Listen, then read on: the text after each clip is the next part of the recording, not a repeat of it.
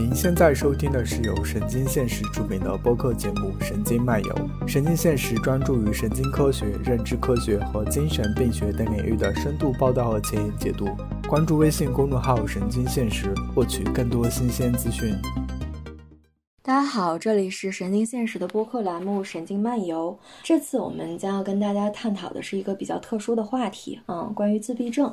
那么，我们不了解自闭症的小伙伴，对于自闭症会有各种各样的猜想哈，比如说自闭症是不是都是来自星星的孩子，他们是不是都是天才？然后，比如说一些经典的呃文艺作品，然后和电影电视剧也会对自闭症有一些典型的呃形象的刻画，然后可能也造成了一些刻板印象。那么今天呢，我们要和几位在这个领域比较资深的小伙伴，然后来聊一聊，就是关于自闭症的一些话题。那么首先呢，就是邀请大家介绍一下自己，然后我自己先介绍一下我自己，还有我是依兰，大家也可以叫我 Birdy，我是神经现实的副主编，然后是这次节目的主持人，然后嗯，贺谷君，大家好，我是贺谷君，我呢概括一下是一位残障平权倡导者。嗯，我的关注的领域主要在教育、媒体还有呃自倡导方面比较多。好的，那么全香啊，大家好，我是全香。我之前在自闭症机构待过一段时间，然后现在在一个学校里担任副教授，嗯，同时是国家二级心理咨询师。我之前翻译过一些自闭症相关的图书。嗯，我听到全香其实自己也有写一些自闭症相关的图书，是吗？啊，写的还没有发表。OK OK，然后呃，你是嗯一个公众号叫阿斯伯格家园的主创是吧？阿斯伯格互助家园，我是联合发起人。OK，然后我听到就贺谷君其实也在跟那个全香一起在做这个公众号是吗？啊，对。OK OK，明白。嗯，那么我们邀请杨老师介绍一下自己，他是我们这次播客的重要的助推者。大家好，我是袁鑫，我是一个精神科医生，我主要研究抑郁焦虑这一块。这几年逐渐关注到了成年的一些自闭人士他们的抑郁焦虑的情况。今天很高兴能够来这里跟大家一起讨论这个话题。OK，这个话题我感觉我也很感兴趣。我们好像很少就是，呃，涉及到关于就是自闭症成年了之后他们是怎么过日子的。然后，嗯，我们也邀请我们播客的常客，我们的董老师。然后我们也知道董老师是做危机干预的。那可能不知道是董老师对自闭症也有一些了解。那么，董老师，好，大家好，嗯，好像我又来了。啊，就是如 Birdy 所说，然后我是主要是做心理危机干预工作，嗯，但是主要是我在本科的时候呢，就是在一个呃自闭症呃的教育机构，在那边做了大概有两年多的志愿者，所以跟这个呃跟一些这个孩自闭症的孩子呢有很多的一个呃接触，嗯，但是从专业上来讲呢，我觉得我是还是挺欠缺的，对这边了解不是很多。呃，那听到有这样的一个机会呢，我也想跟呃几位呢有一个学习和探讨，然后也丰富一下自己的知识。那我也想知道，呃，虽然我接触到的是孩子，那这个当他们成年之后，或者说呃其他的一些成年的这个群体，他们是怎么样生活的，我也想多了解一下。所以我今天就跑过来了。OK，爱学习的董老师。那么，首先可能就是我们要跟大家聊的，就是什么是自闭症，然后包括台湾可能会把它翻译成孤独症。那孤独症和自闭症都包含哪些具体的疾病呢？然后，呃，袁老师。那好，我来介绍一下这个目前。呃，就是现在大家常听到的一些自闭症、孤独症，这些到底都是一些什么概念？在我们以前读的精神病学课本上，就包括现在的精神病学课本上，它介绍这个自闭症谱系，往往会介绍到了到几个综合症，一个是 Kanner 症，一个是 Asperger 症，一个是 Rett 症，还有一个是 Heller 症。然后这几个症呢，大概就是整体来说 c a n e r 症就是大家所熟悉的这个孤独症，嗯，它主要是包含了一些社会交往障碍、言语交流障碍，然后兴趣范围的缺乏、动作行为刻板，还有很多伴有一个智能障碍，然后神经精神症状这些。然后整体来说，这个 c a n e r 症它的那个功能是比呃 Asperger 症要低一点的。然后接下来就是我们熟悉的这个 Asperger 症，它是，嗯，也是有包含了一系列人际交往困难、语言交流困难、特殊的兴趣爱好，还有一些感官的，嗯，就是比较。敏感这这些的问题，呃，接下来就是有一个 Rat 症，它是后来就是在新版的这个自闭谱系里面就把 Rat 症放到别的地方了，就是因为，嗯，它以前是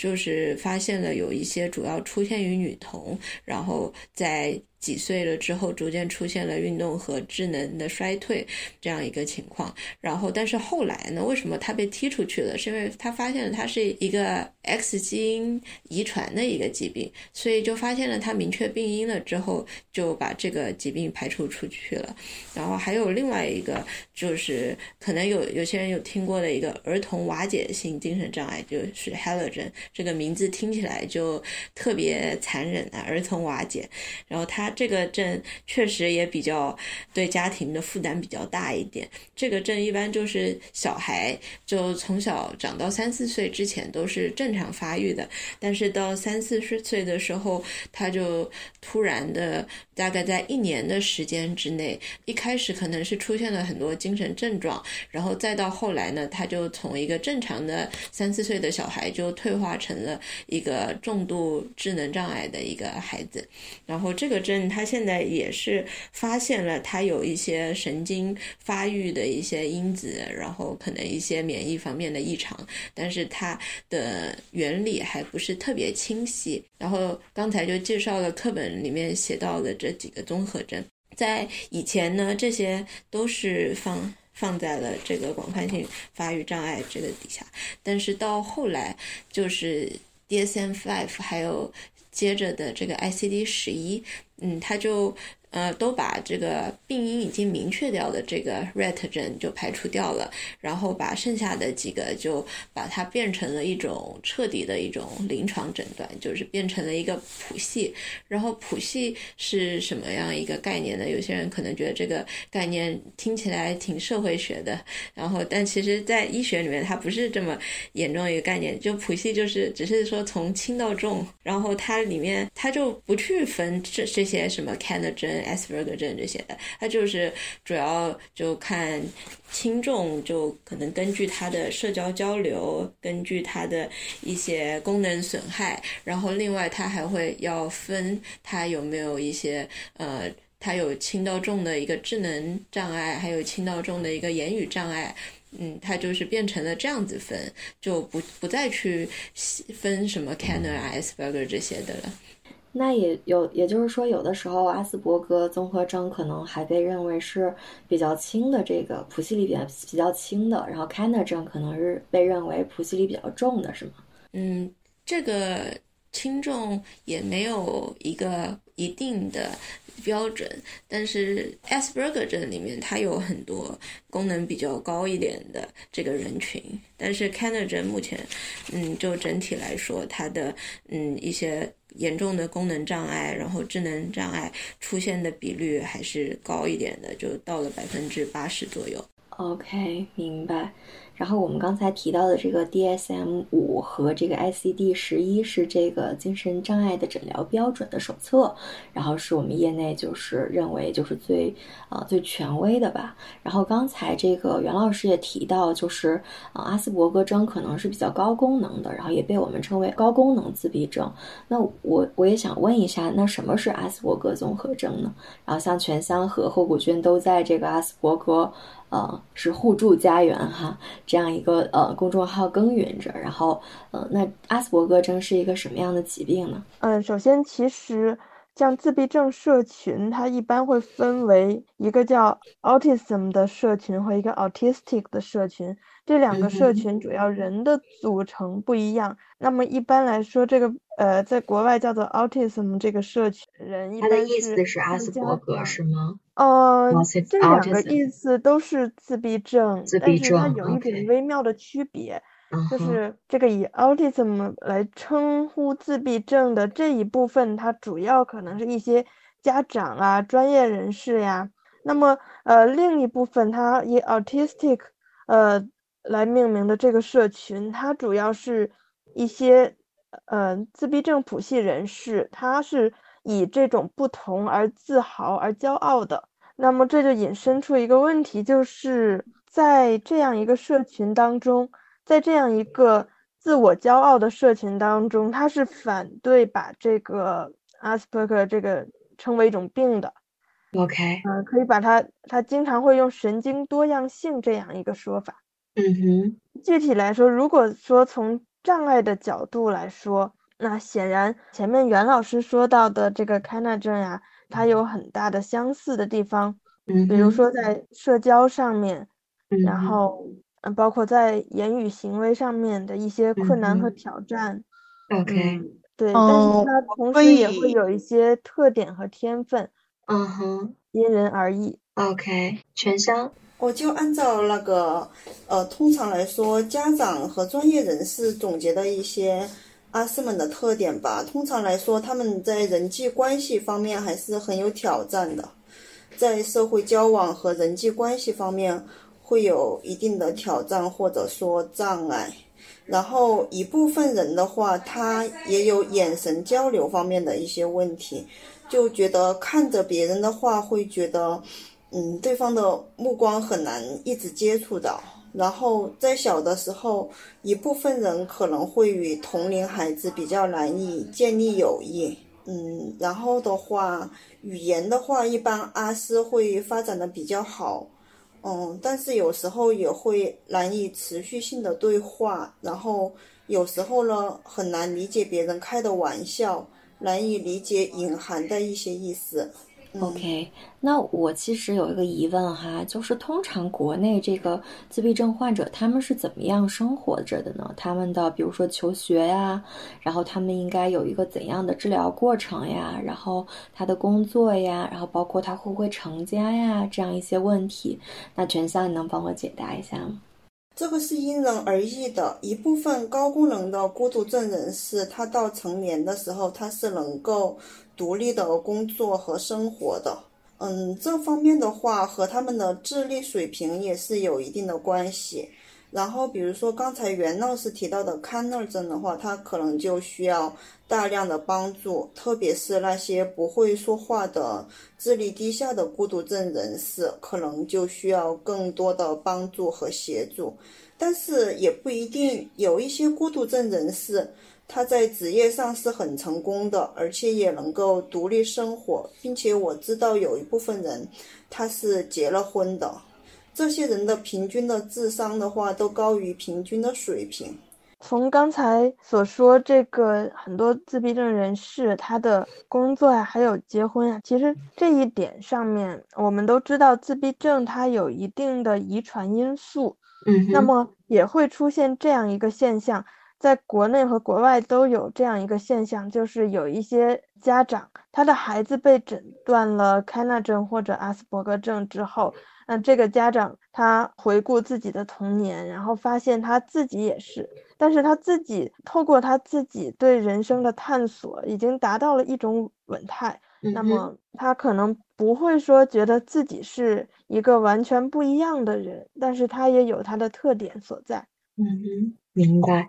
，OK。那对于他们的就是求学，然后包括就是如果他在很小的时候被诊断为自闭症，他一般是怎么样这样一个就医的过程，或者是就是这个训练的过程呢？全香。啊，总的来说，特别是对于比较典型的低功能的孩子来说，他们的生活还是在目前的这个社会支持系统不完善的情况下，存在着很大的挑战。我就知道有的自闭症孩子，比如说他去上幼儿园的时候，然后就遭到其他家长的投诉，然后就要求不能在幼儿园待下去。有的孩子就很小的时候，就必须要进一些机构进行一些训练。上学就医的话，比如说他有的时候特别敏感，比如说看牙，就可能有很多的挑战。然后，嗯，说到就医的话，我先说一下，因为他们有触觉方面的敏感，然后可能对普通人来说比较容易。比较容易接纳的一些，比如说这些牙科工具在口腔里的触碰，普通人可能忍一忍就过去了，但是对他们来说就是很大的挑战，所以就很困难。还有比如说打针的时候也是，我知道就有的他是对痛觉不太敏感的，但是有一部分就对这种针刺他就特别敏感，所以就很难看病的话就会有很多的困难。OK，我所知道的一位深圳的母亲，那么她的孩子，呃，因为这个触觉敏感的问题，十几年没有办法看牙，然后直到一口牙都烂了。然后这个母亲她发起了一个深圳的一个无障碍口腔诊疗项目，那么这个项目会培训了一些能够与这些特殊孩子相处的医务人员，然后。呃，提供这个呃，看牙之前先打全麻，然后这样顺利看牙。哦，我这个很了不起。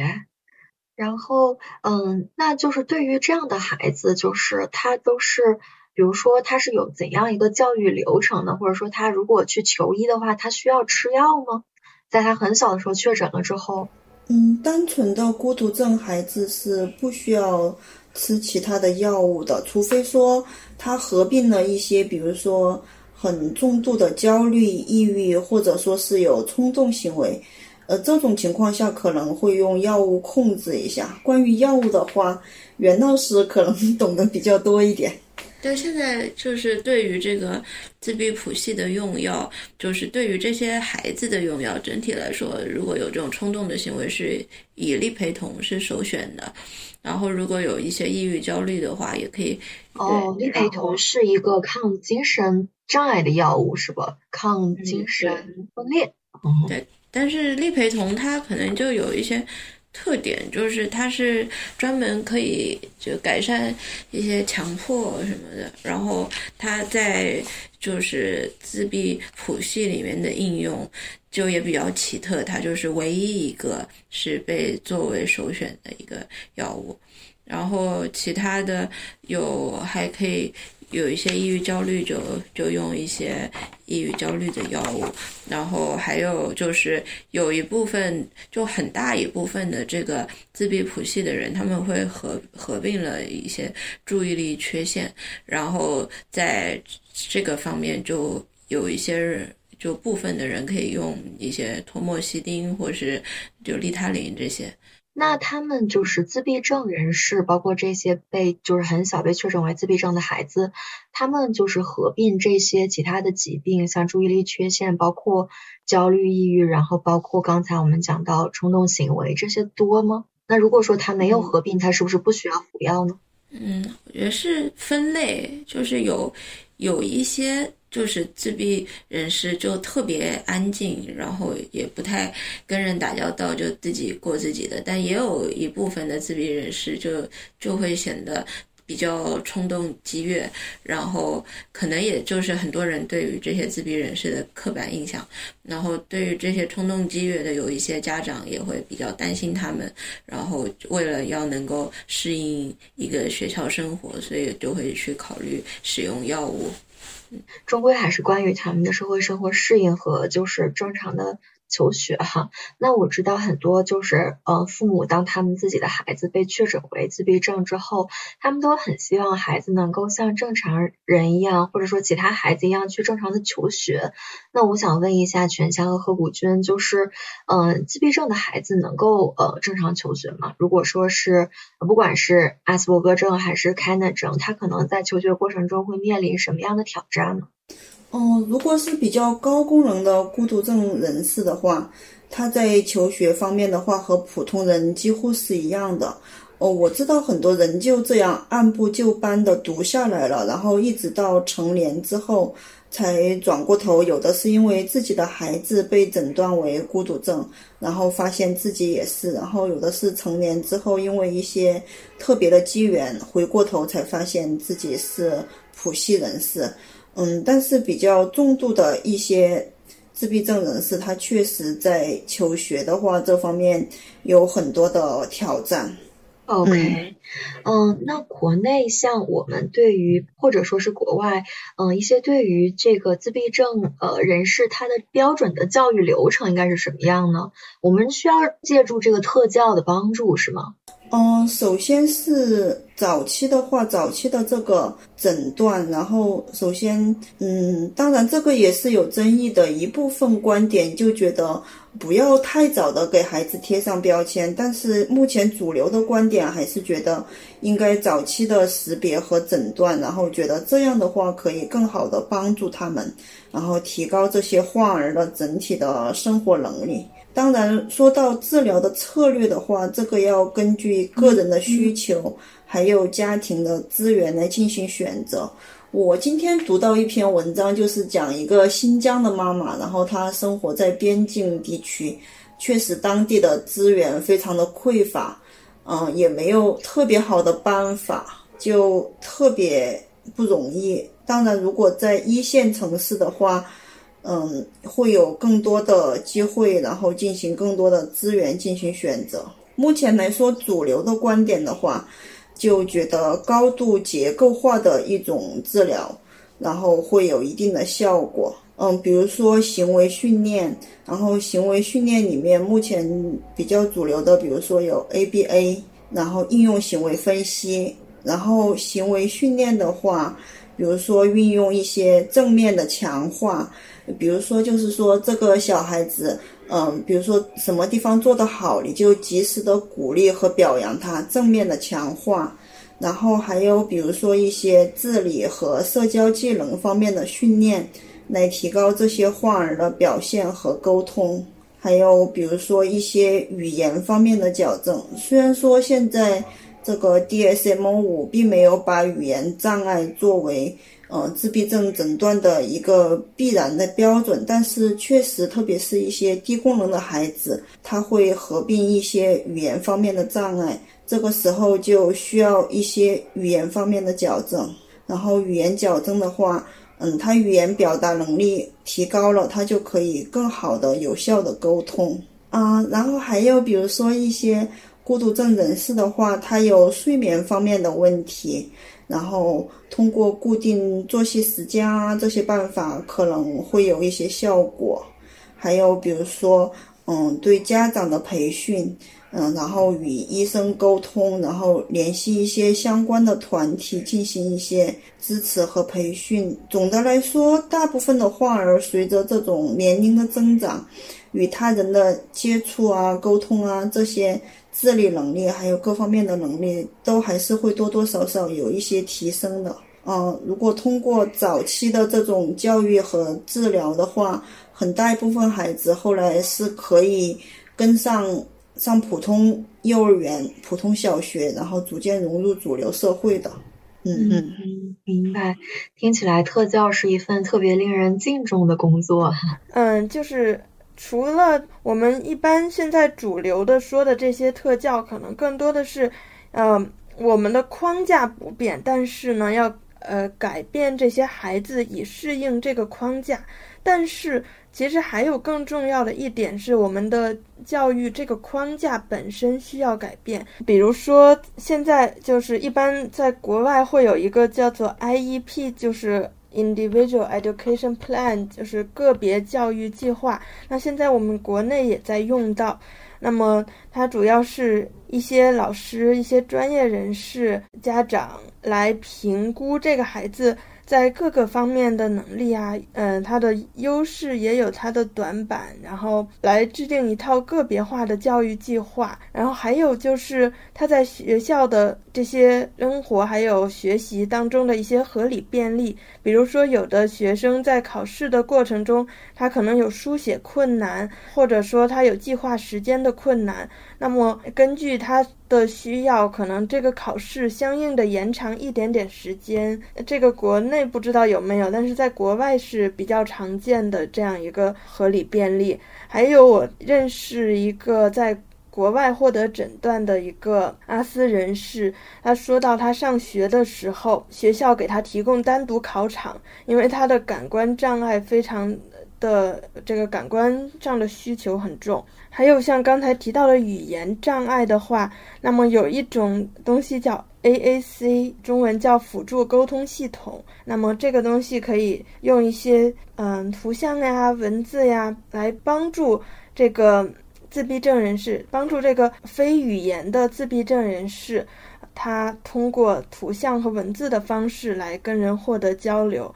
然后还有一些类似的，比如说有一个叫东田直树的一个有自闭症的作家，他完全没有语言，那么他用的方式是用一个键盘，他是日本人嘛，他用一个日语的键盘来把他所想说的话一个一个字敲出来。OK。哇，听起来很酷诶。那么就是，其实刚才全香和贺古君说到了两个方向，也就是说，在这个自闭症人士，包括可能我们每一个人社会化的过程中，呃，可能一方面我们要适应这个社会，然后我们有一些方法，让我们呃以更好的姿态，或者说是更适应这个社会的方式融入社会。那么另外一方面是，可能是我们这个社会给这些特殊人士制造一些便利，帮助他们去融入。那么这个时候，其实就。呃，不只是这个自闭症人士同通过一些训练来主主动融入，然后我们也要为他们创造很多的便利，然后很多条件，然后包括很多设施这样子。我觉得这个想法还蛮好的。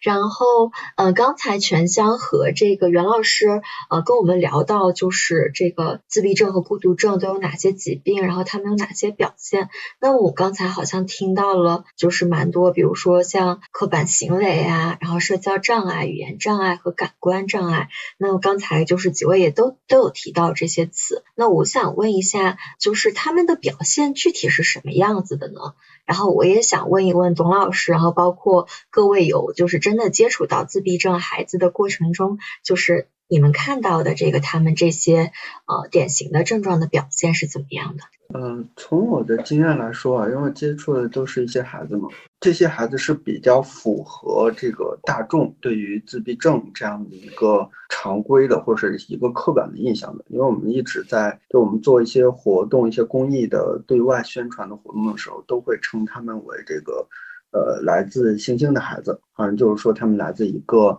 呃另一个星球。他们的这个认知的方式啊，他们的行为习惯可能跟我们一般人是不太一样的。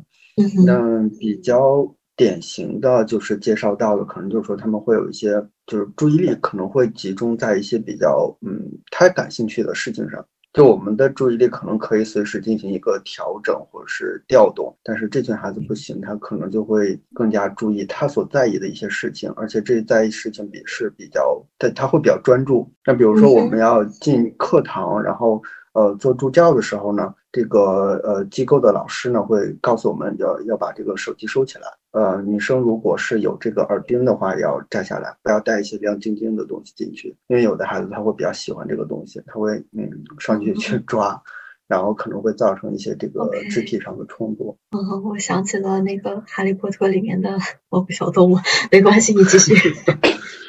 嗯，对，就是我们跟他沟通的时候呢。也会有一些嗯特别需要注意的地方，比如说我们尽量不要说这个否定的、疑问的，就是说你说话最好是能够直白、简单的表达你的意思，否否则这群孩子可能他会有一些误解。嗯哼，就是在这个语言上跟他们沟通会有这样的一些特点。嗯嗯，比如说社交障碍呀，嗯，就是社交障碍的体现在哪里呢？就可能会有一些这个语言上的这个呃发展可能会有一些迟滞吧。就嗯，就可能嗯，就是我们接触的大部分是那个八到十几岁的一群孩子们，嗯但是他说话的话，就是有的时候一方面你说话他可能听不太懂，需要反复的跟他呃沟通一件事情，跟他把这件事事情说清楚，可能还要呃可能是辅助一些动作呀，或者一些这个呃肢体上的语言跟他进行交流。OK，对。之前跟袁老师聊天的时候，听说这个成年的阿斯，他有的时候讲话会比较的直接，是吗？就是他可能特别的直，然后不太会，就是可能有点忽略到就是他人的这个感受或者怎样的。嗯，有一些就是成年的阿斯，他出现一些抑郁、焦虑，或者是他自自述自己社交恐惧的这些情况，然后有一部分这些人来就医的时候，就可以发现，嗯，他们讲话可能特别直，比如说他直接会呃说别人很丑，或者是说呃一个地方很破，或者说他很讨厌什么东西，呃就。他的这种特点，有有些人啊，对，然后在生活中可能造成了一些，嗯，比如说在呃生活中被同同辈排挤，呃一些这种情况，然后他自己很多人他就觉得莫名其妙，就出现了很多抑郁焦虑，然后久了之后，有一部分的人就会自述这种社交恐惧，或是有一部分人社交退缩，或是有些人在一些莫名其妙被就融不进别人或被别人排挤了之后，就会说那种干脆，既然无论如何都会得罪别人，那就干脆不要去那个 不要不要接触人，或者就出现了一些怀疑怀疑人生的情况，因为很多挫折，然后就很难再继续就是主主动的去交流了，是吗？嗯，对，然后也就是有很多人，他也是到了这个时候，他才会开始关注一些就是心理咨询什么的，然后在这个过程中，可能逐渐的发现了他其实是一个自闭人士，他再回过头去回忆他童年的时候，然后有一部分人童年可能会就是回忆起来，可能就会表现为他好像从小就没有去关注到什么人，就就是这种很有特点，就是有有一部分人在成年了之后，然后也让他回顾起童年经历了什么，童年有什么朋友，童年家里人怎么对你的，然后这不是精神分析的很多这个呃经典的 这些内容嘛，然后有一部分的自闭人是你问他童年的时候怎么样，他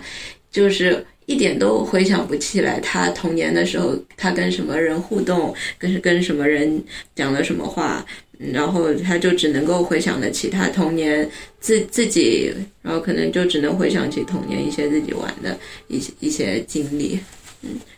，OK，嗯，我可以补充一下，就是一些比较年龄小的孩子，他可能比如说不喜欢被爸爸妈妈抱着呀。然后，比如说小朋友都喜欢的一些游戏，比如说捉迷藏啊这些，但是他就不感兴趣，然后也不和这些小朋友们玩。捉妈妈叫他的游戏，他们会或者团队游戏，他们会比较不感兴趣，是吗？就喜欢自己一个人玩。一部分人会这样。OK OK。然后有时候，比如说妈妈叫孩子的名字，然后叫几声都不答应，但是他听力是没有问题的，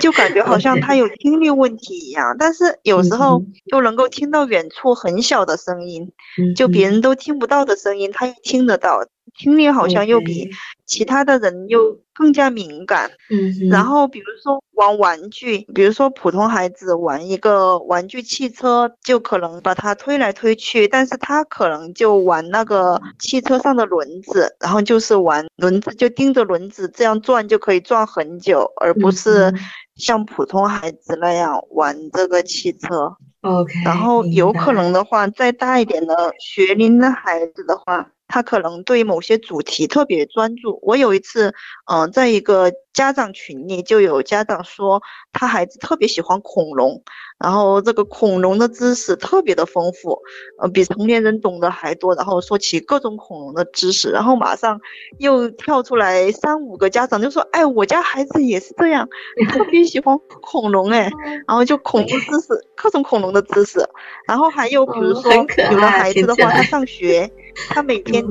啊，每天他就要坚持按同样的路线去上学，呃，经过同样的几家商店。你如果就是拉着他走另外的路线，他就特别不乐意。然后董老师可能见到过，就比如说低功能的孩子，他有时候会会不停的晃动身体，这样前后这样晃。嗯，大概补充这些。是一些刻板的行为是吧？前后晃，然后就是前后晃，哎，其实前后晃不仅是一个刻板的行为，它更多是一种呃前庭觉的刺激。哦，OK，我是曾经听一个就是小朋友，也不是小朋友，就是成年人，他会说，就是这个前后晃让他特别爽。但是，嗯，OK，然后除了前后晃，还有像什么甩手之类的，也甩手，对，左右晃，嗯。呃，刚才那个董老师提到，就是他们在宣传的时候会说这个自闭症是来自星星的孩子。然后我之前跟这个贺谷君和全香聊天的时候，好像呃自闭症人士并不是很喜欢这个称呼，是吗？嗯，他们就说明明我们是地球人，怎么突然就被开除了地球的球籍？不止一个人这样和我说过。OK，我感觉大家称自闭症为就是来自星星的孩子，其实还是，嗯，可能抱抱着一个比较怜悯啊，或者说比较同情，然后觉得他们可能就是沟通啊什么的和我们不一样。但是站在他们自己的角度，很可能跟我们想的是完全不一样。他们会觉得就是这个词给他们带来了一些启示，是吗？对呀，要不能要平权，但是不要这种怜悯呀、同情呀。嗯嗯。这个地球本来就是多样性的，嗯哼，那么他们也是多样性的。不要说把这些概念一种浪漫化，甚至妖魔化。OK，明白。然后，呃，我之前也听到一个说法，我觉得还挺有意思的，就是我这个小伙伴说，说自闭症小伙伴很活得很辛苦，因为不但要就是呃享受就是自己一个人的世界，然后还要时不时到这个外面的世界来跟我们来交流。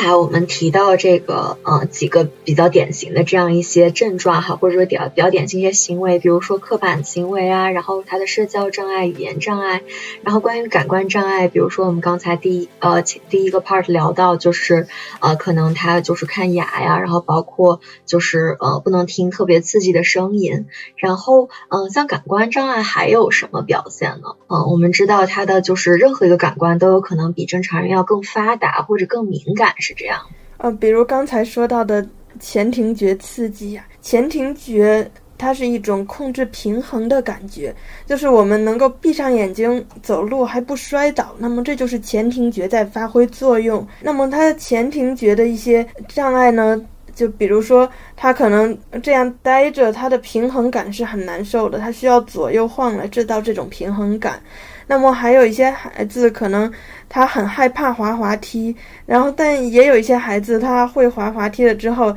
他又很享受滑滑梯的这种呃往下俯冲的过程。嗯，也有一些孩子在像学溜冰呀、学自行车呀这些方面，呃，学得很艰难。还有一个是本体觉，那本体觉的意思就是。比如我们闭上眼睛，然后我们身体手指头、脚趾头动一动，然后我们我们能知道是哪里在动，对，这是本体觉。但是对于有一些呃自闭症的孩子来说，他的本体觉是很困难的。比如有一些孩子像学做操啊，学一些特定动作呀，他怎么也学不会。类似于前庭觉、本体觉这种深感觉的，他我不知道，这是我自己的。胳膊指腿腿儿，所以我不知道来动它，是吧？对，就是还有一个跟它相关的现象是，有一些嗯自闭症的孩子，他在写字的时候，他的姿势非常的别扭，写字对于他们来说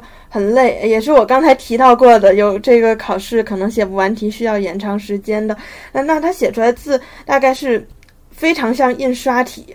嗯，但是不一定都那么漂亮，但是确实有的是写的特别漂亮，那有的写的可能不那么漂亮，但是也很有那种印印刷体的那种感觉。它更多是通过视觉把一个图形画出来，那更多是它一种感觉，它控制这个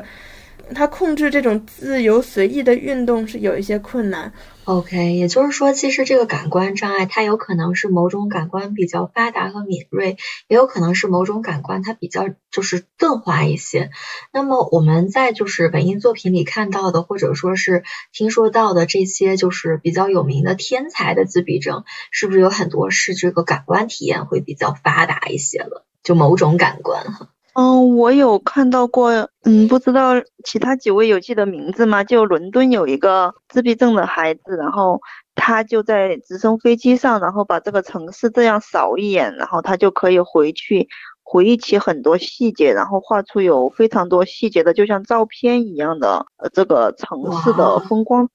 他肯定是在视觉还有这个记忆力方面是比普通人更强的。OK OK。明白，那其实针对这样一些就是比较特殊的孩子，然后包括针对就是比如说，嗯，有刻板行为啊，然后像有语言障碍、社交障碍的这样一些孩子，家长应该怎么教育呢？就是他们应该怎么应对？然后包括平时就是呃，他应该怎么给孩子更好的教育呢？嗯，比如说用强化原则，多发现这些孩子好的方面，然后及时的给予鼓励。比如说孩子做了什么对的事情，就立刻奖励他，然后这样就可能把这个好的行为说的行为强化是吧？嗯，对。如果他有语言障碍和社交障碍呢，就是可能有一什有什么特殊的方法吗？嗯，有一些目前主流比较通用的一些方法。呃，当然，强化是一个常用的方法。嗯，其实对我们普通人来说也用强化。比如说你工作做得好，老板给你发奖金，这个也是强化。明白，明白。家长的话就是有时候要注意，不要不小心用了错误的强化。强化有正强化、负强化，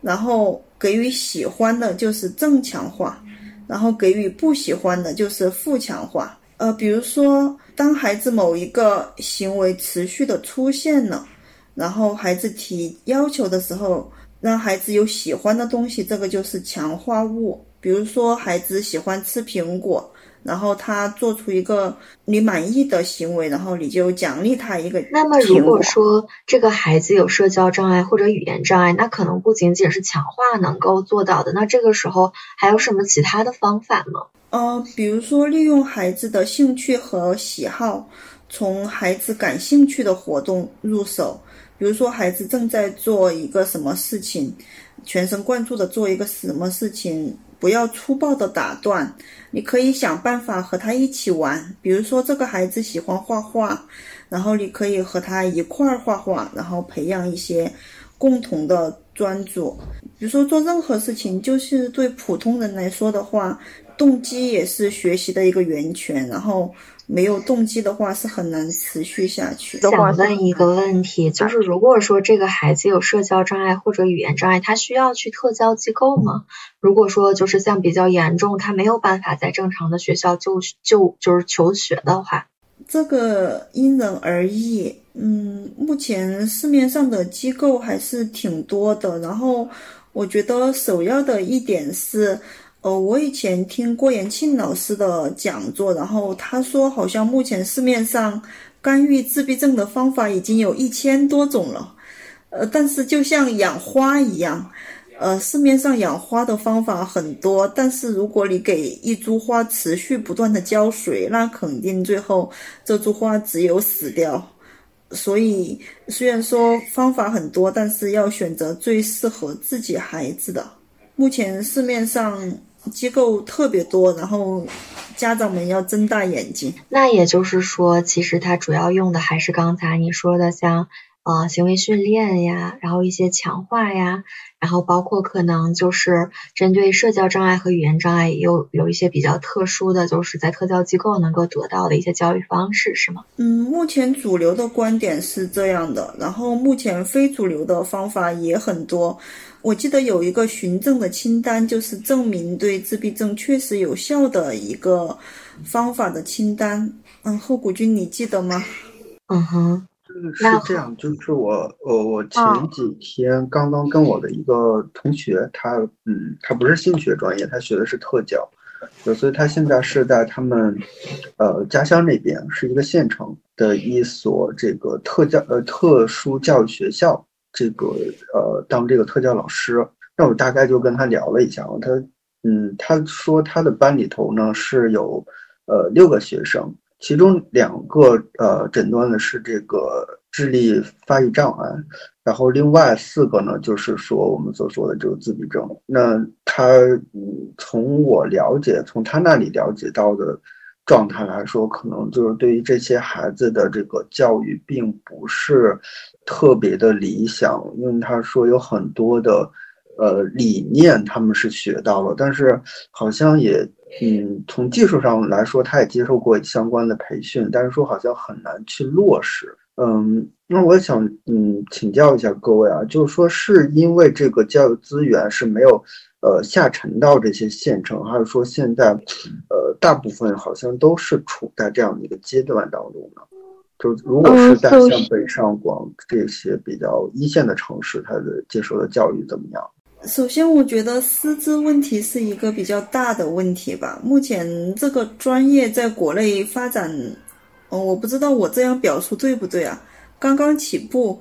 袁老师觉得呢？我的了解是，目前这方面刚刚起步不久，所以师资培训的话，可能还需要一段时间。嗯，对，国内这方面好像就确实比较缺，就不止，甚至不止说特教的这个师资，就连其他的一些幼幼教，就整体来说，这个方面的人都都特别缺。对你，比如说到乡村地区，甚至是普教、普通教育、普通小学里面，师资也是匮乏的。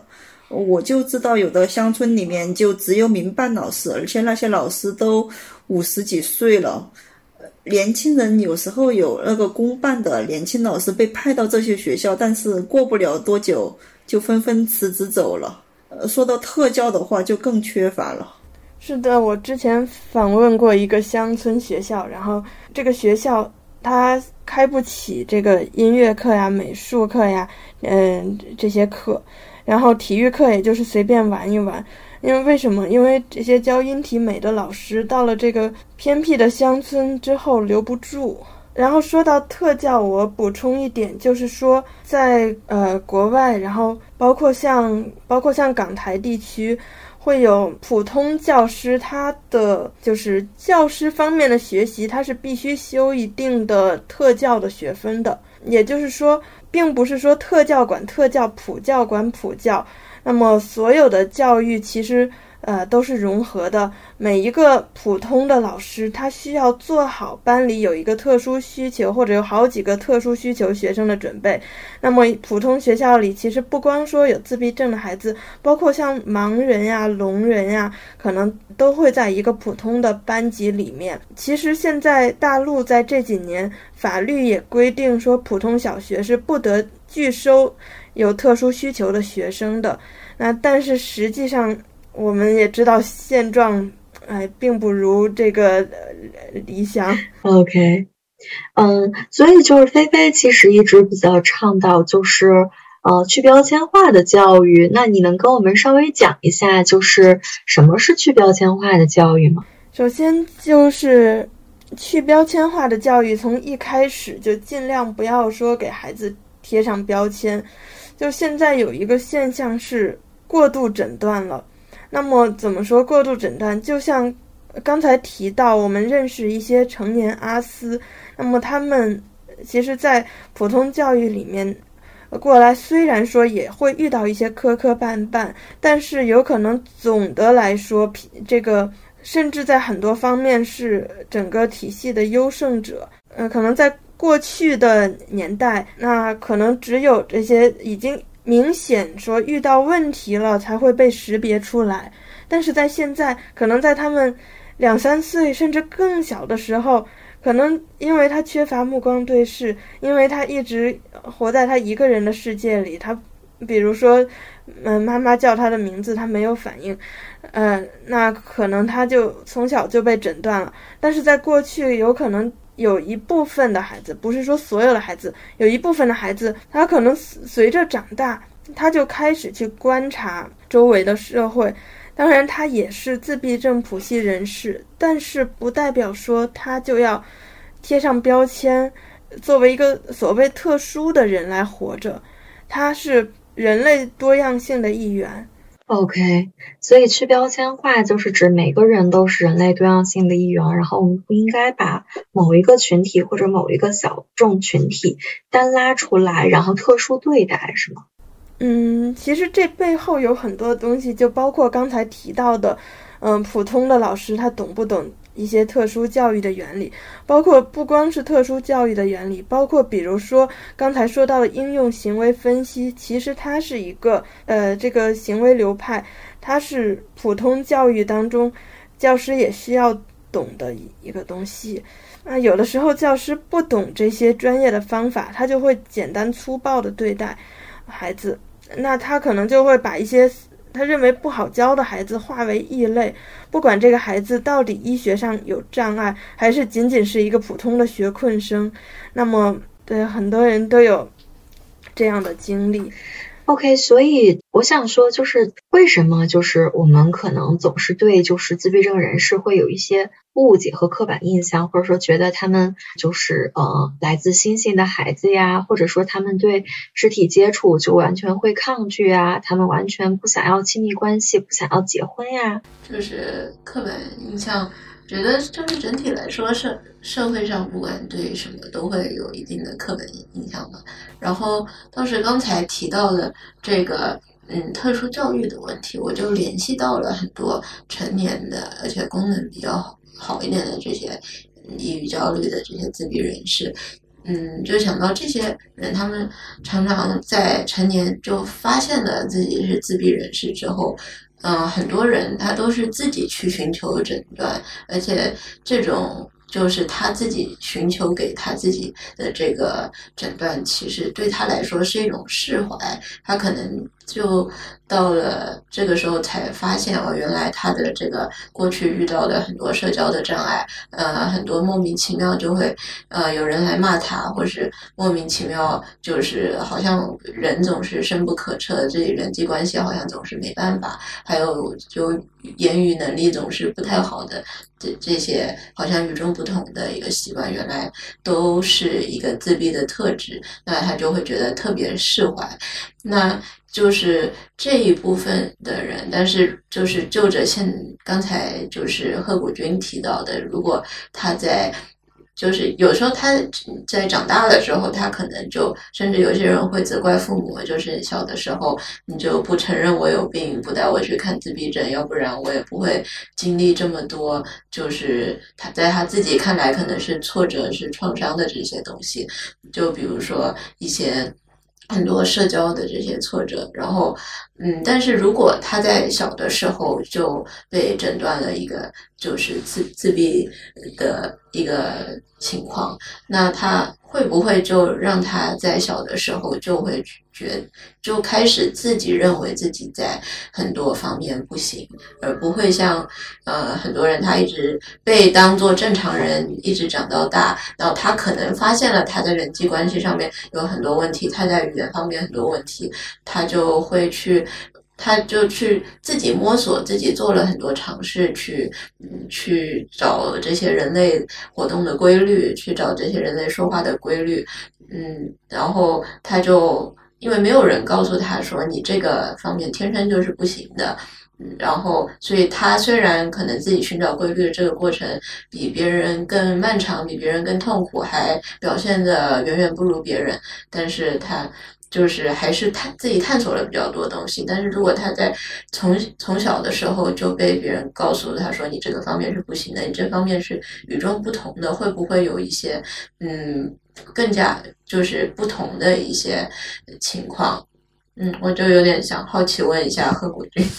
其实很多时候，不光是自闭症，其实包括很多的其他的方面，比如说，呃，很多的人小时候都会有一些自己不太行的方面，比如有的人就是不擅长做数学题，有的人就不擅长唱歌。那么这个标签有的时候被打下之后，他一辈子可能在这一方面。都停留在一个比较低的水平上面。但是不贴标签不代表说什么都不做，不贴标签也需要潜移默化的做很多东西，并不是说不关注到人的特殊需求，而是关注到所有的人都有特殊需求，因材施教。OK，对，也就是说不给他贴上一个，并不是告诉他你是一个异类，没有人是异类，但是关注到。你有你的需求，你的困难我看到了，你的努力我也看到了。我们的教育当中太缺乏的是看到孩子的努力了。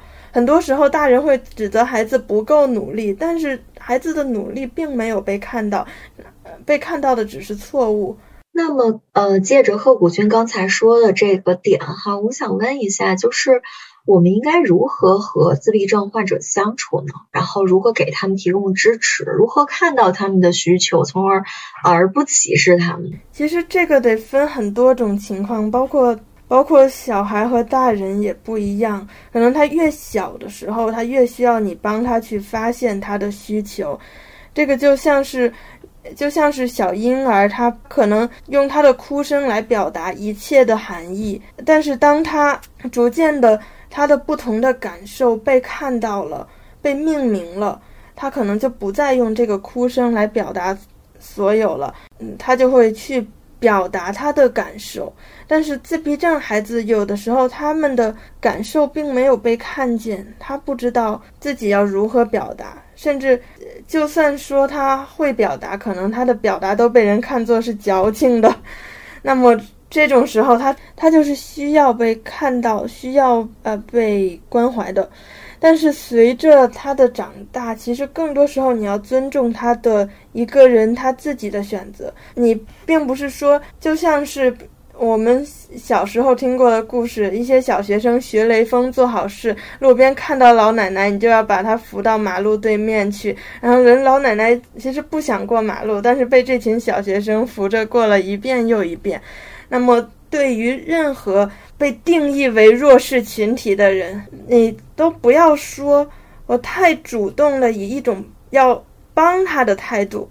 而是你要去关注他真正的需求到底是什么，包括他到底需不需要你帮。如果一个社会给了足够的呃这个支持辅助，就像是我们所有的建筑物都有了轮椅坡道，那么。并不是说一个人坐着轮椅过来，你就要上前推他。其实你推他反而是对他，呃，边界的一种冒犯。所以就是我说了这么多，可能没有说到这个主题上，但是可能提供了一种思考吧。就是就是我们看待很多问题要换种思考方式。嗯哼，我觉得还有一点就是，虽然说一个人是自闭症人士，但是自闭不是他们唯一的特质，所以。呃，就不要因为一个人是自闭症人士，就用自闭症涵盖了他们所有的特征。OK，要看在这个自闭症标签之外，他们还是完整的个体。虽然他们具有这个自闭的特征，但是他们也具备很多和我们一样的共性。他们首先是一个活生生的人，是一个活在社会上的人。然后他们和我们一样，呃，需要穿衣服，需要吃东西。需要有一个安全的住处，然后需要出行，需要读书，需要玩耍，需要受尊重，而不是受歧视。嗯，这里可能我们就聊到了，就是关于自闭症，我们可能不只要看到他是个自闭症人士，然后他还要看到他的其他面。那我想问一下，关于自闭症有哪些常见的污名化和刻板印象呢？大家可以贡献一下。比如说，来自星星的孩子应该是算的啊。我前段时间看到一个新闻，就是说在深圳，在深圳，然后有一个公租房嘛，然后开始配租，然后就有其他住户知道自己小区里要住进一些自闭症儿童，然后他们就去拉横幅，然后要求把这些人从自己小区里赶出去。我觉得，如果我是这些自闭症的家长，我会多寒心。是啊，嗯。就是基于就是我们对自闭症不了解嘛，呃，刻板印象，比如说说孤独症儿童都是天才，我觉得这也是一个刻板的印象。确实有一小部分孤独症儿童，特别是我们称为阿斯伯格儿童，他在现实中可能在数学呀、音乐啊、记忆啊或者日历推算方面有超越常人的表现，但是也有很多孤独症人士并不具备这些能力，这也是一个刻板的印象。然后刻板印象，比如说觉得孤独症的人士都不会说话，但是，嗯，实际上孤独症的话，它是一个谱系，这个谱系包括了从完全没有语言能力，然后到具有相当复杂的语言能力，这些都有。所以说，孤独症人士全部不会说话，这也是一个刻板的印象。有的觉得有灵丹妙药，然后比如说。呃，吃某种药或者打一针就可以立刻治愈孤独症，我觉得这个也算一个刻板印象吧。有的家长就是被这个印象。啊，然后就去追求一些时髦的疗法，希望速战速决、快速的根治。我觉得 这个也算一个刻板印象吧。我觉得对于任何一种精神障碍，我们想要快速的根治，然后没有办法根治，就去找一些特别特别贵的那个所谓的大夫，然后就是因为他们说能够根治，都是对任何一种精神障碍的刻板印象。嗯，还有就是那个冰箱妈妈。就觉得孤独症人士是因为父母的关心和爱太少造成的，这个也算一个刻板印象。对，是的，就说到冰箱妈妈，其实还有一种就是，就是很多的普通人，嗯，我身边遇到的一些普通孩子的家长和一些普教老师，他会把自闭症孩子的一些特呃特别的地方称作没有教养，他会认为这个是。因为你家长，你家长太纵容孩子了。那有的时候，我其实会看到，看到这个家长，其实他面对孩子的一些，嗯，社交方面或者说感官方面的一些不同。其实有一些家长，他试图去尊重，他试图去做很多的努力，嗯，但是这些努力会被一些普通孩子的家长和普通老师看作你是惯着孩子。但怎么说呢？其实用普通孩子这种你自以为不惯着他的方式，其实反而让这些孩子他会更加增添他们的逆反心理，反而会增添更多的问题。哦，就是因为刚才那个，呃，陈香好像说到关于这个精神障碍这方面，对，跟这个自闭症的一个。关系是是有提到这些吗？就我想起了一件事儿，就呃，我忘记了啊，是是是我们机构的一个孩子的事情，还是说那个我们那个老师讲了一个案例？嗯，他就说一个小孩儿，也也是这个自闭症的一个孩子，他是已经十五岁了，十五岁的一个男生，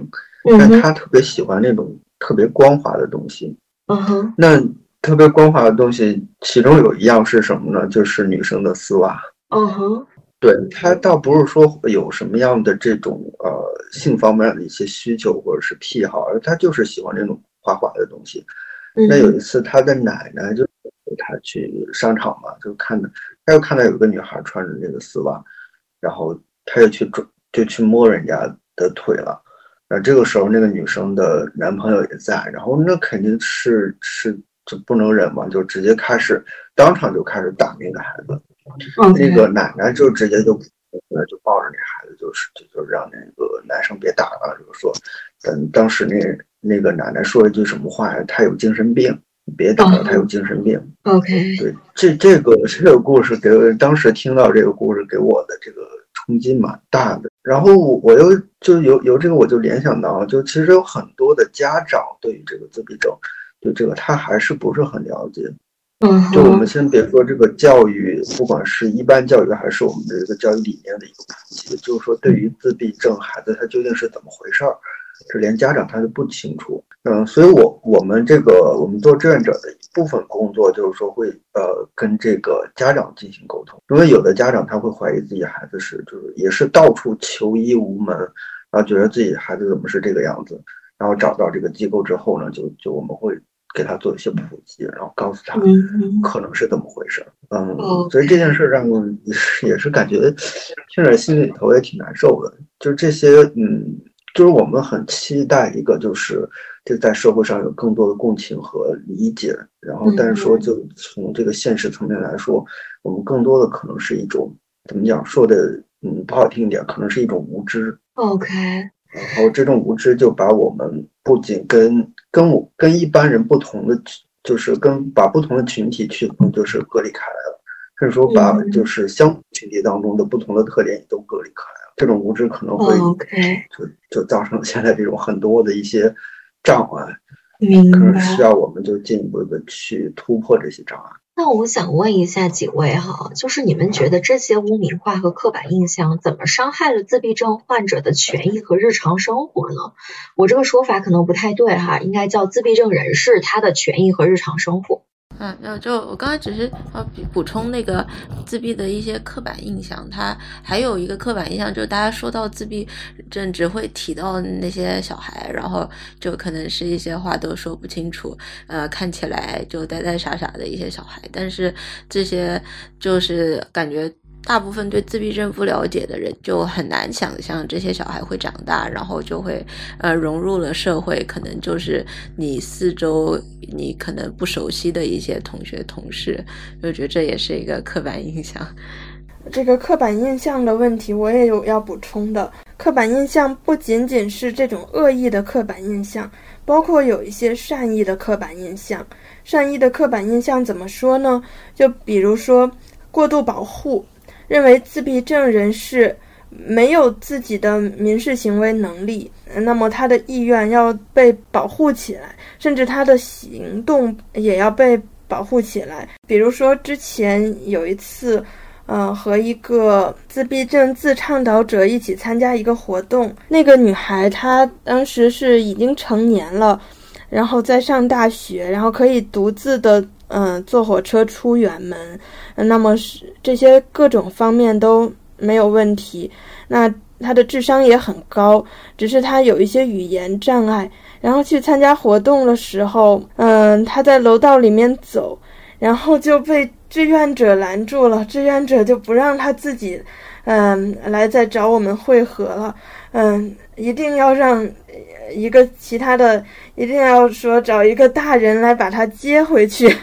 那么这样一种，这样一种看似保护，但实际上就是对于自闭症人士的一个平等权利的否认。对，就是听贺武军说到这阵，我会对我们之前做的一些事情会有一些，因为我之前是做志愿者，我会有一些动摇和怀疑。因为就在我们那个机构嘛，就是说那个校长他是经常外出学习，说。据从据他的介绍来说，从呃台湾那边会给这个一些低功能自闭症的这个人士和群体，呃给他们建立一个社群，然后呃就是给通过一些呃行为的训练，把他们让他们掌握一些比较基本的技巧，比如说制制造这个手工艺品呀，或者是一些简单的操作的一些工作，然后给他们创造这样一个好像是一个小乌托邦式的一个。这样一个地方，就是听贺国军谈到这些之后呢，我会想，就是说，是不是有还就是国内还有没有其他人在做，甚至说我们在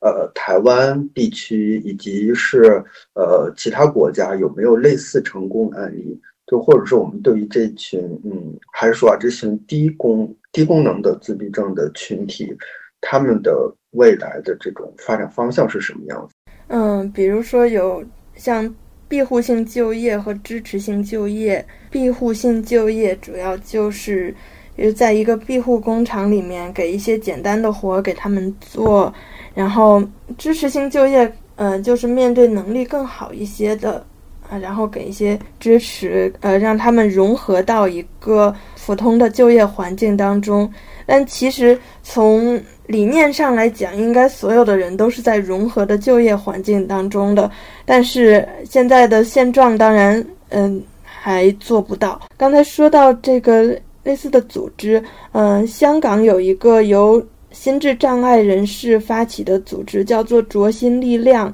是做心智障碍权益倡导的。当然，我说的不一定非常准确。他们呃有自闭症、智障、唐氏等等然后平时也会有做各种各样的工作，比如说我认识其中的一个唐氏综合征人士，他在麦当劳里面工作。那么其实他是可以做这一份工作，而且还做得很好。他做的是保洁工作。但是我们也不禁想到一个问题：假如说在我们的周围有一天去麦当劳里面，我们发现一个心智障碍者在工作，那么我们普通人会是怎样的一种态度呢？这个问题其实是他们不能，还是这个社会不够包容？还有就是我刚才还想提到的一个一个问题是，前几天有一个自闭症人士，一个。呃，大龄的十五岁的一个自闭症少年，他离家出走了。然后他在嗯北京通过呃乞讨的方式吧，像呃很多人给了他一些钱，就在遇到他之后给他一些帮助。然后他在北京流浪了很长时间。然后那篇报道的文章就写到说，那么这么多人来帮助他，为什么看到一个？智力有问题的人在街上走，嗯，那么没有去报警呢？然后我就想到，哎，那如果说香港卓心力量这些有工作的心智障碍者，他们一出门去工作，一出门去做自己的事情，就被人拦住，然后报警让家长来接，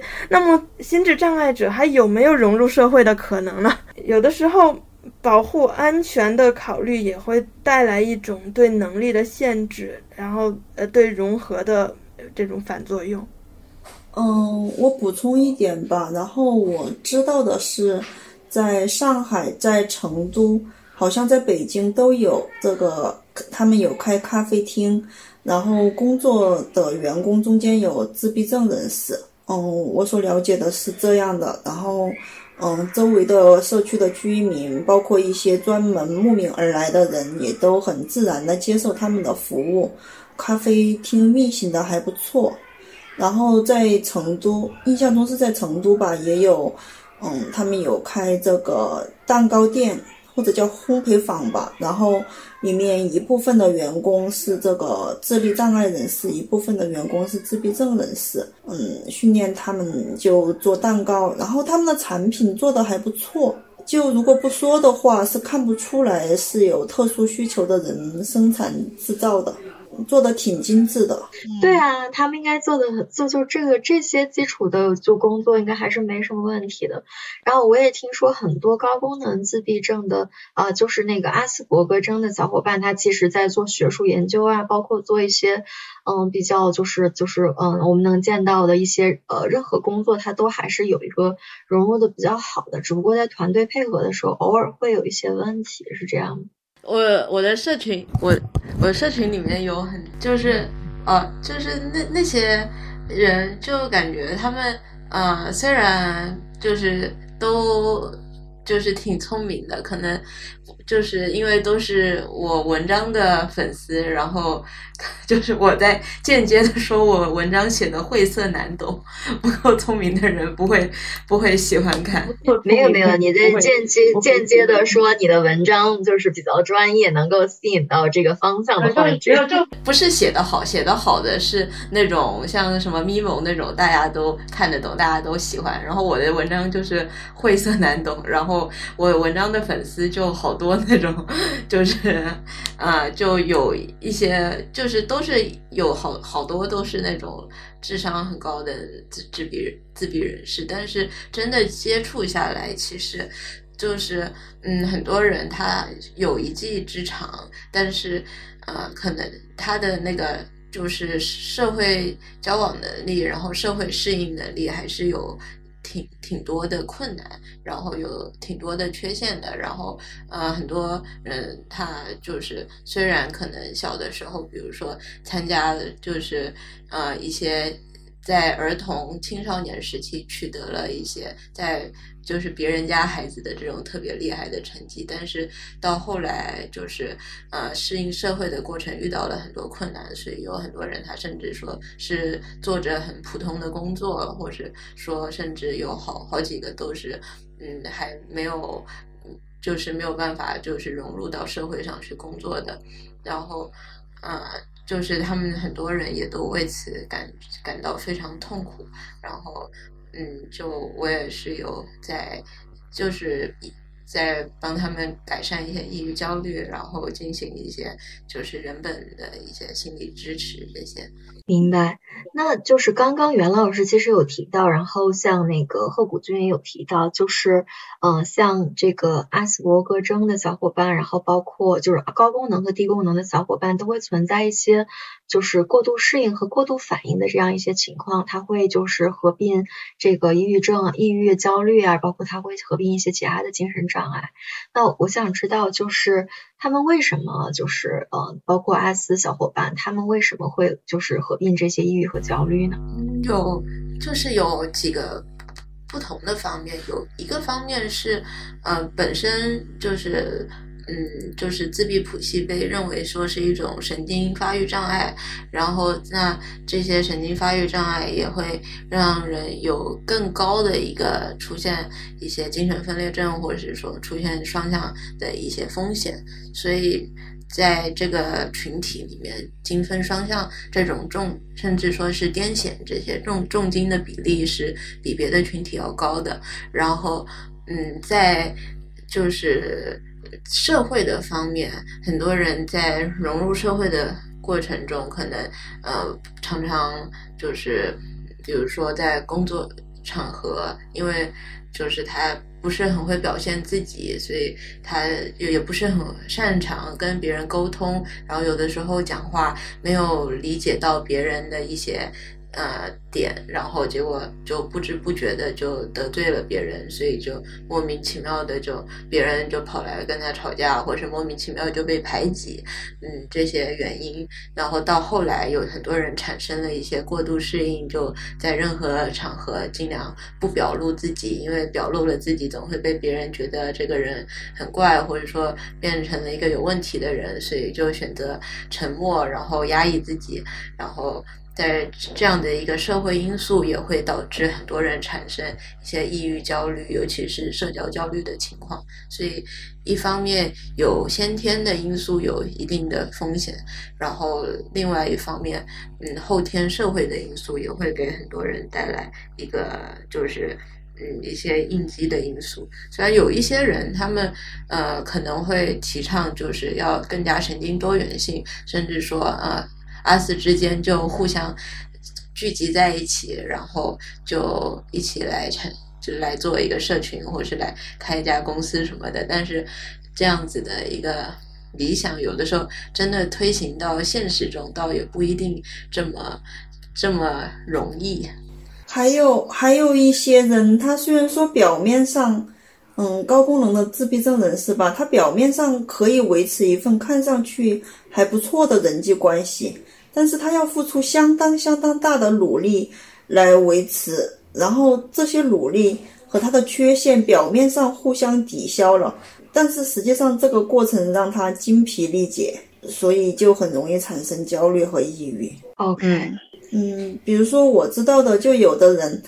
嗯，有的人他为了维持人际关系，可能就不得不和同事说一些他可能实际上并不太感兴趣的话题。然后他可能觉得这些话题比较无聊，但是对话题不感兴趣，直接离开的话又感觉很失礼貌，所以就容易感到痛苦。然后我我听过不止一个阿斯人士这样说过，就是他们的生活就像是无时无刻不在自编自导自演一些一个漫长的永无止境的电视剧。这个比喻会比较好理解，很多的普系人士一听到这个比喻，都觉得自己也是这样，就是永远就需要一点伪装，不然很难适应这个社会，那这样很痛苦。对，故作正常，就像我之前翻译的一本书的标题“故作正常”，他们是在故作正常，但是故作正常又很累，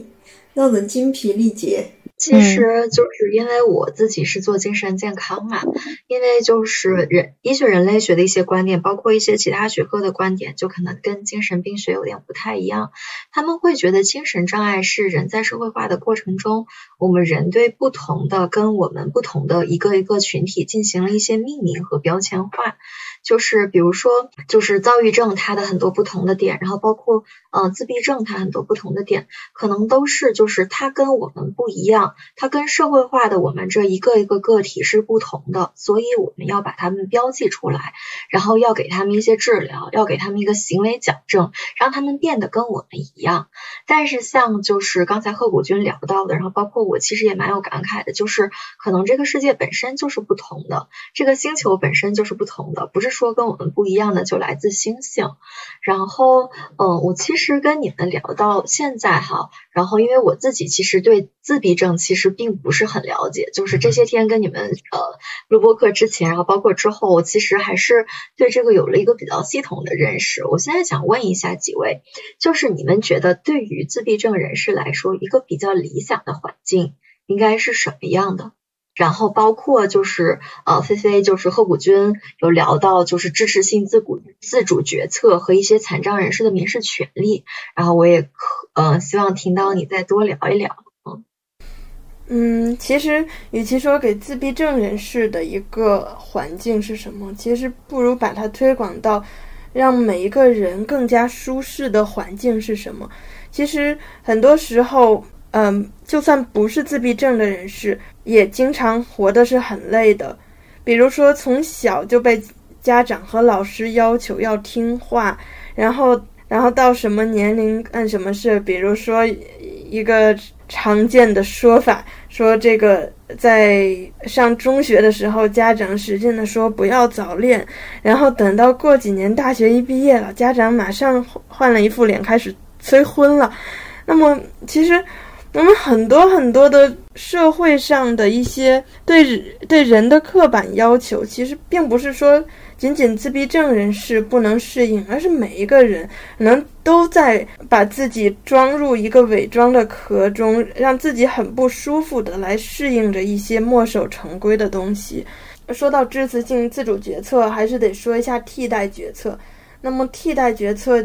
就像它的字面意思一样，你做的决策不算数，然后可能是，呃，另外一个人才算数。那么，对于心智障碍者的成人监护制度，嗯，那么就是说，这个心智障碍者他自己他自己没有民事行为，他不能自己做决定，他的决定需要他的监护人来给他做。比如，这个监护人可能是可能是他的父母。那么他的父母有可能会很多时候，呃，包括普通人的家庭关系也会是这样，就是，嗯，比如你不冷，然后你妈觉得你冷，然后给你加一条秋裤，就是在包括婚姻上有一些心智障碍人士，他自己喜欢一个人，但是他的。他的家长可能就不同意，那就要反对，但是他没有自己决定的权利。那么还有一个更加糟糕的关于监护的现象，就是说，嗯，假如这个心智障碍者的父母，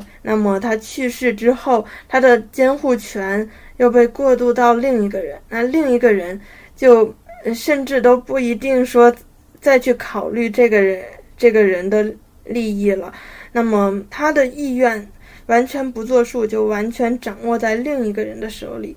那我想问一个问题，就是我们当时确立这个替代决策的这个制度，嗯，是基于说担心这个自闭症人士，包括残障人士，他会有一些危险，还是说担心他会危害社会？嗯，这是根据现在的法律。因为根据现行的法律的话，监护制度它是允许一个人为另一个人的生活做决定的制度。然后根据中国现行的法律的话，第一是这个未成年人，未成年人有监护人，原则上是父母。嗯。然后后谷君谈到的这个成人监护制度，根据现行的法律有。精神或者心智障碍的成年人，经过一定的法律程序之后，也会被指定一位监护人。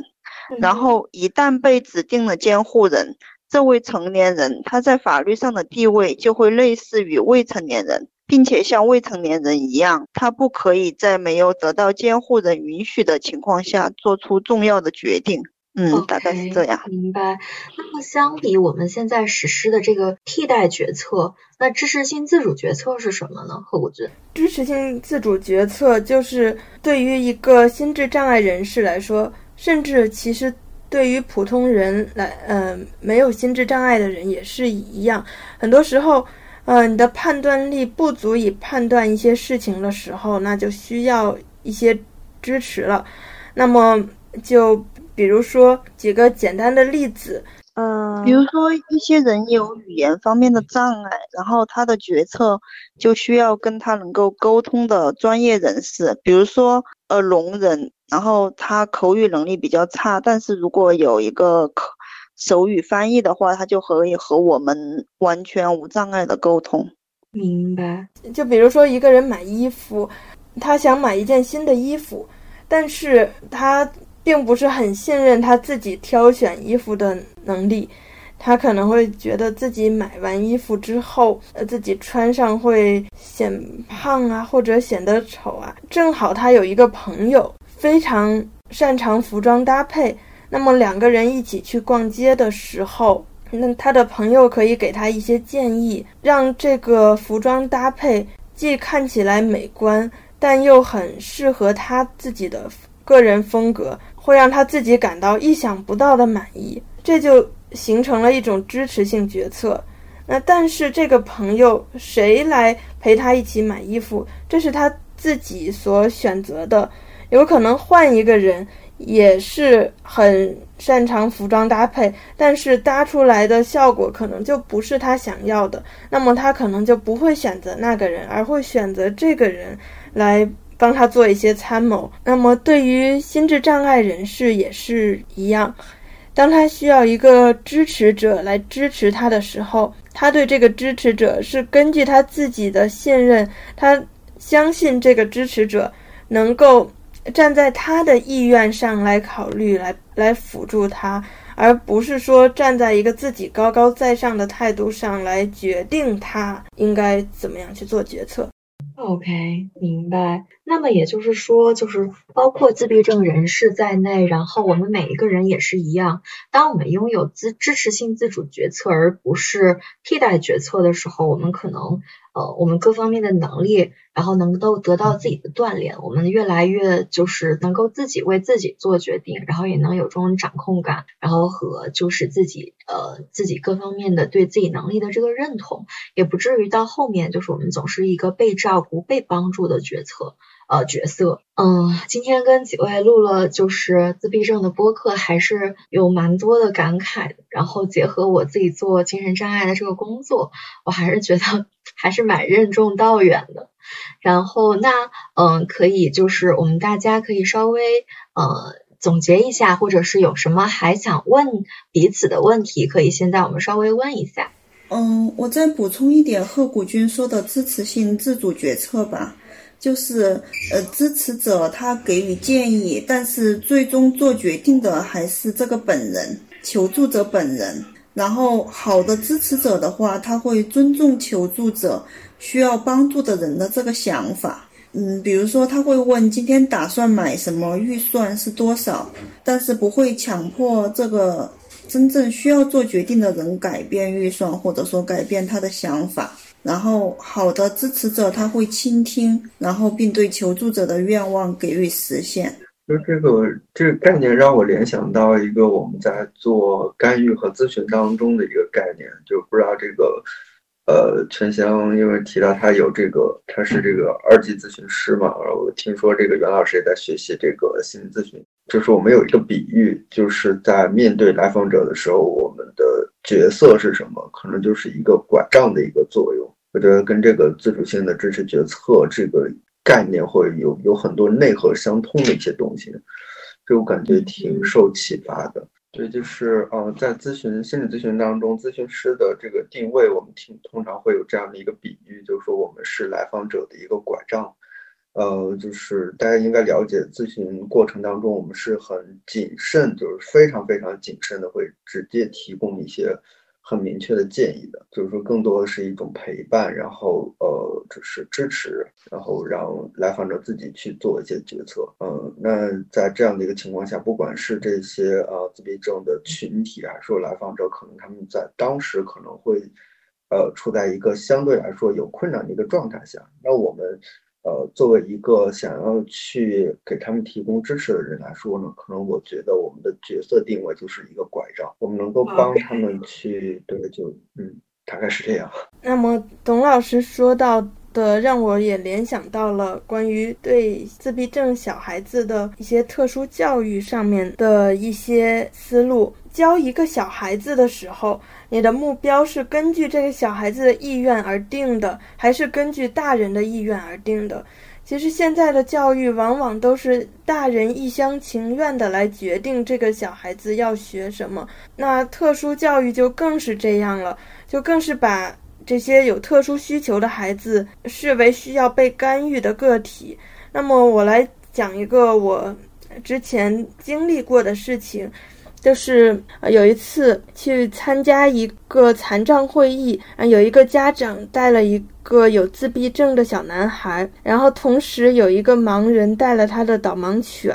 然后这个小男孩对导盲犬特别感兴趣，然后在会议休息的时候，他就过去找这个导盲犬玩，他就使劲去拍这只狗，然后揪这只狗的毛，然后他的家长非常的紧张，就觉得你不能去，你不能去动这个狗，然后这个小孩子他就有点情绪，他不喜欢被阻拦。那么我。路过，我看到之后，我首先我肯定他的意愿，他想跟这个导盲犬互动，而且这这一位盲人他也很愿意有人跟他的导盲犬互动，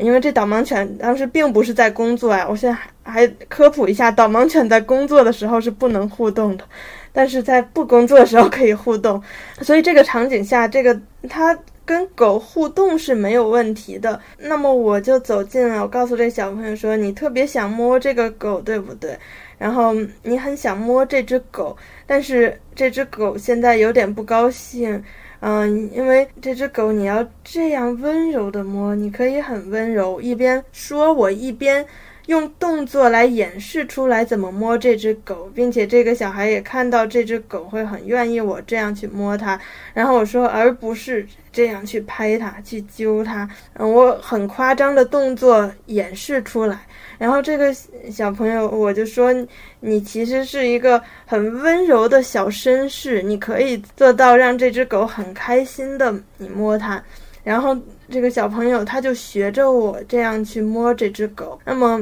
如果说你阻拦这个小朋友怎么样不摸这只狗，那么这就是从大人的角度来定这个孩子应该怎么样。但是你肯定了他的摸这个狗的需求，并且你站在他的需求上给他提供一个跟这个狗良性互动的方案，那么就可以让他很高兴的实现他的愿望，情绪很好的接受你这个。呃，给他的一些建议，对，而且这个过程中也要用他的能懂的方式。如果你一直语言告诉他你不要怎么样，你不要怎么样，而没有说用很直观的，他能够很容易 get 到，而且比较有意思的方式，看到说哦这样是可以的，这样是非常好的，我我也可以做到这样。那他需要的是这种直观的，嗯，他可以做到，并且他。做到之后会很愉悦的这种指示。